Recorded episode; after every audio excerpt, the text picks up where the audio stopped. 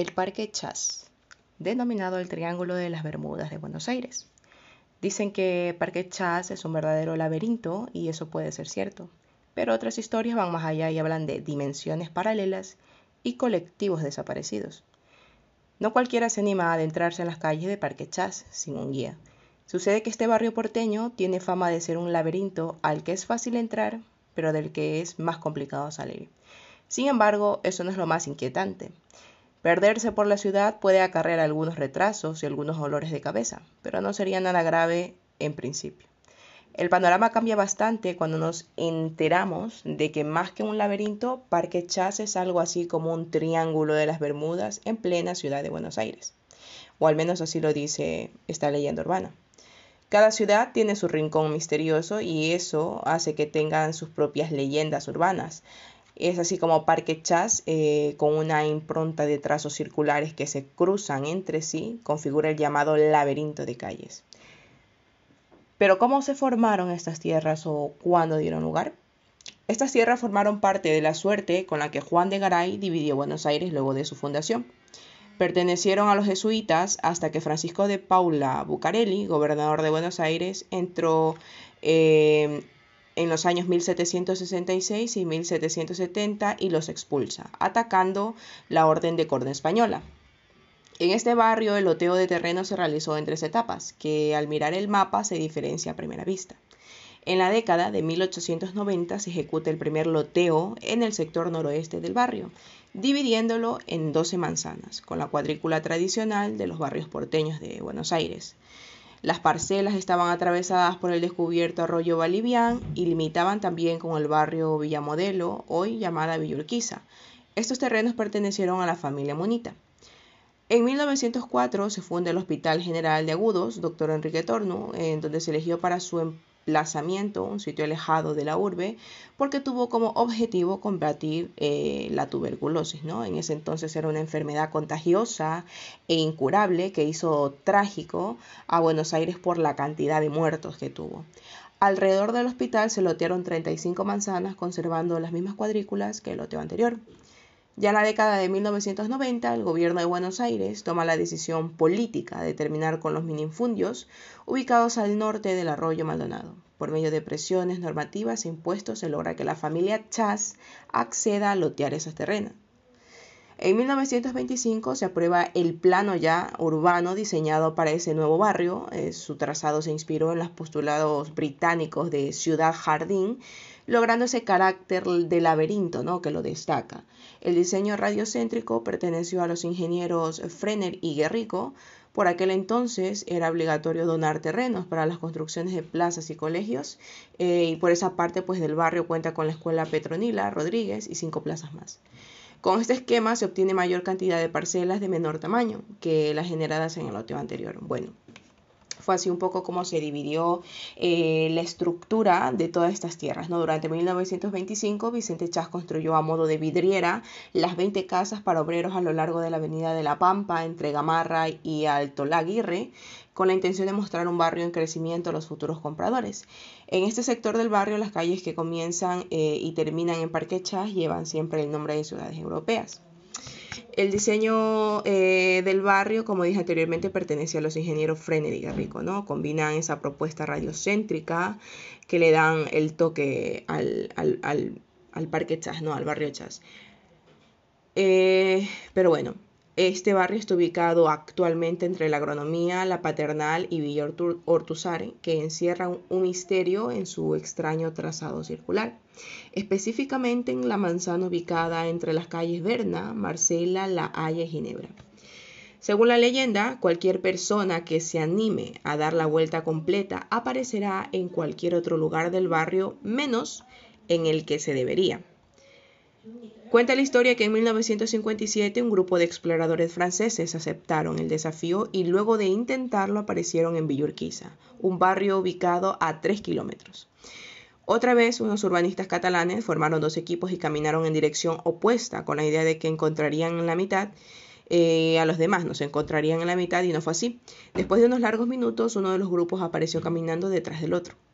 La leyenda nació gracias a un cuento también del escritor Alejandro Dolina, quien habla del complejo trazado de las calles de Parque Chas y sentencia que en realidad conviene no acercarse a Parque Chas.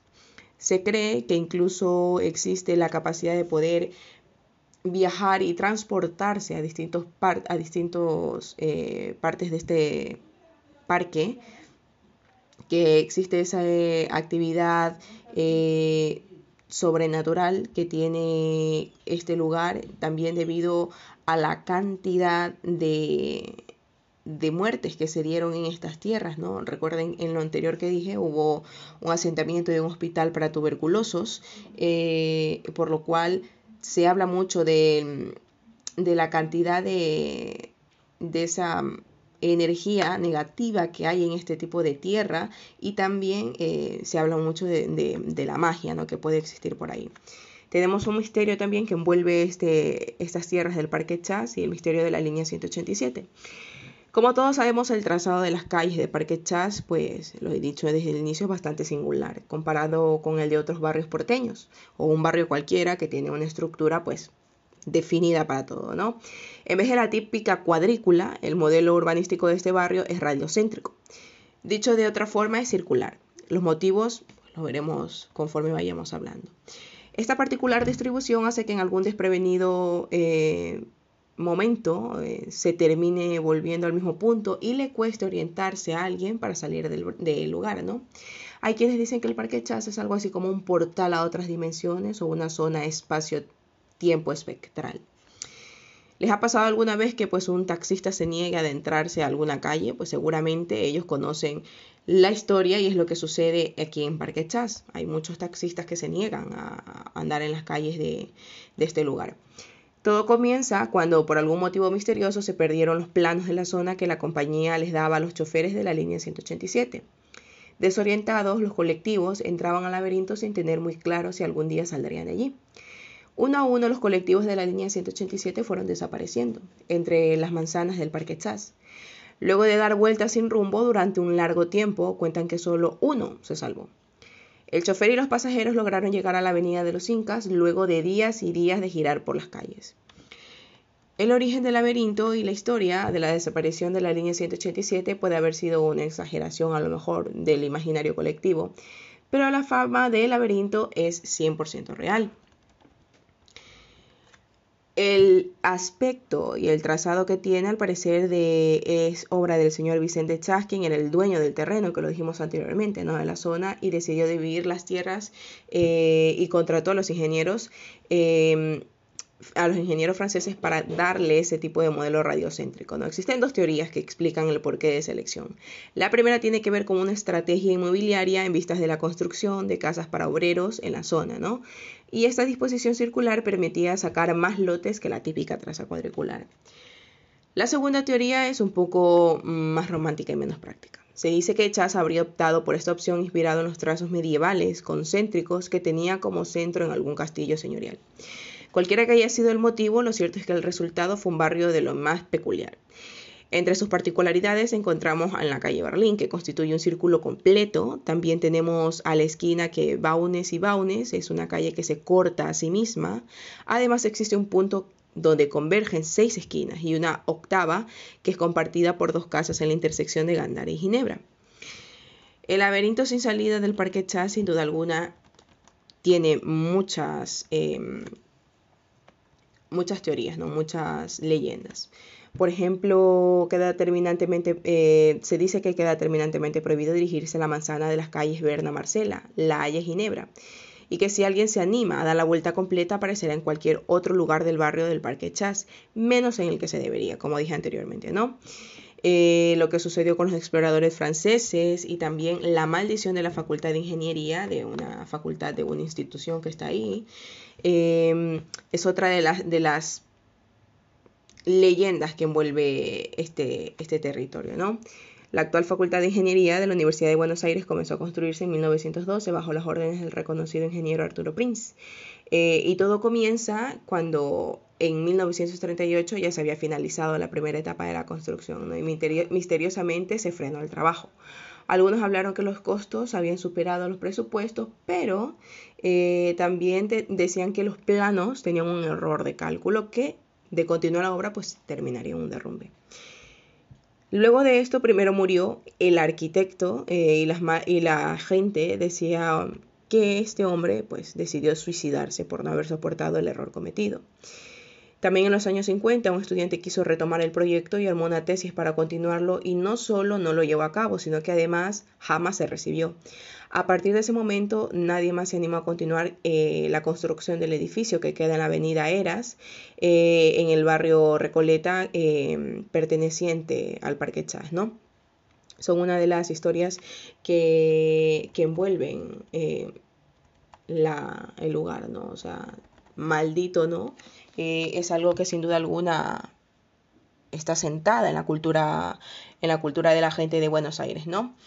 También por último, que es una leyenda narrada de, algo que se cree haber sucedido, ¿no? Había una vez en 1957 un parque llamado Chas y el gobierno lo había clausurado, por la razón de que el parque estaba poseído. Había mucha gente que iba de visita al parque y no regresaba. Se empezó a especular que el parque hacía desaparecer a las personas y por eso a la gente la aterrorizaba más no poder. Entonces el gobierno tomó medidas en cuanto a la seguridad de su gente. En 1958 inmigrantes de diversos países llegaron a Buenos Aires y entre ellos llegaron exploradores franceses, que es un poco lo que les dije anteriormente, ¿no? Junto a turistas que venían a la intriga de saber lo que pasaba en ese parque, por lo que decidieron experimentar el terror del mito. Al día siguiente, a las 11 y 36 pm, pidieron un taxi desde su alojamiento en la calle Bucareli al 2100. Hicieron una parada para juntar provisiones. Una vez llegados al parque, se separaron y cada uno fue para un lado del parque. Así se juntaban en el otro. Eso nunca sucedió. Un hermano apareció aterrorizado a un par de kilómetros del lugar, un hermano de los que conformaban el grupo de los excursionistas aventureros. Un local le pregunta qué estaba pasando y le cuenta que fueron a comprobar el mito del Parque Chas y que se había hecho realidad. Su otro compañero apareció en la otra punta de la ciudad, algo totalmente imposible. Luego de un día de búsqueda se pudieron encontrar que estaban con mucho miedo por lo que les había pasado y pudieron comprobar que el mito era verdadero y que las noticias no mentían. Lograron esparcir la noticia por todo el mundo y se volvió la leyenda del Parque Chas, un poco como se creó la leyenda, ¿no? Un conjunto de manzanas de forma peculiar que sin duda alguna estremece a día de hoy a los lugareños de Buenos Aires, ¿no? ¿Qué creen ustedes? ¿Puede existir la probabilidad de que un conjunto de, de una población tenga eh, una estructura de tal magnitud con características sobrenaturales o o tal así, ¿no? Me recuerda a muchas películas en la que a la final estás dando vuelta en círculos, vuelta en círculos y sigue pasando el tiempo, pero tú sigues dando vuelta en círculos y así sucesivamente. Es algo comparado a lo de la historia del Parque Chas. Hay muchas teorías, como dije anteriormente, que envuelven este, este lugar, ¿no? La energía negativa debido a la cantidad inhumana de muertes que se dieron ahí en su antiguo hospital para tratar a gente con enfermedades de tuberculosis. Eh, se cree también que las tierras pertenecieron a los chas y cuando ya pertenecieron a los chas esas tierras estaban malditas por herencia y al construir esos cimientos tratando de liberar esa maldición en la familia la transportaron a la tierra. Es verdad que hay la posibilidad de que esta, este lugar encierre la manera de poder eh, transportarse entre dimensiones, hay algún tipo de, de magia oculta dentro de estas tierras. Al día de hoy sigue siendo un misterio muy grande eh, que es muy bien sabido por los lugareños. ¿Qué creen ustedes? ¿Existirá algún tipo de tierra sin Madrid? ¿De urbanización? ¿De de aglomeración de casas. Pues eso queda cuestión de cada uno de ustedes, la creencia de esta, de esta leyenda, ¿no? Como dicen, cuando el río suena es porque piedras trae, entonces aquí hay algo. Espero que les haya gustado este podcast y nos veremos en otro podcast más adelante. Recuerden que también ustedes pueden escuchar este podcast por la red de podcast de sospechosos habituales. Adiós.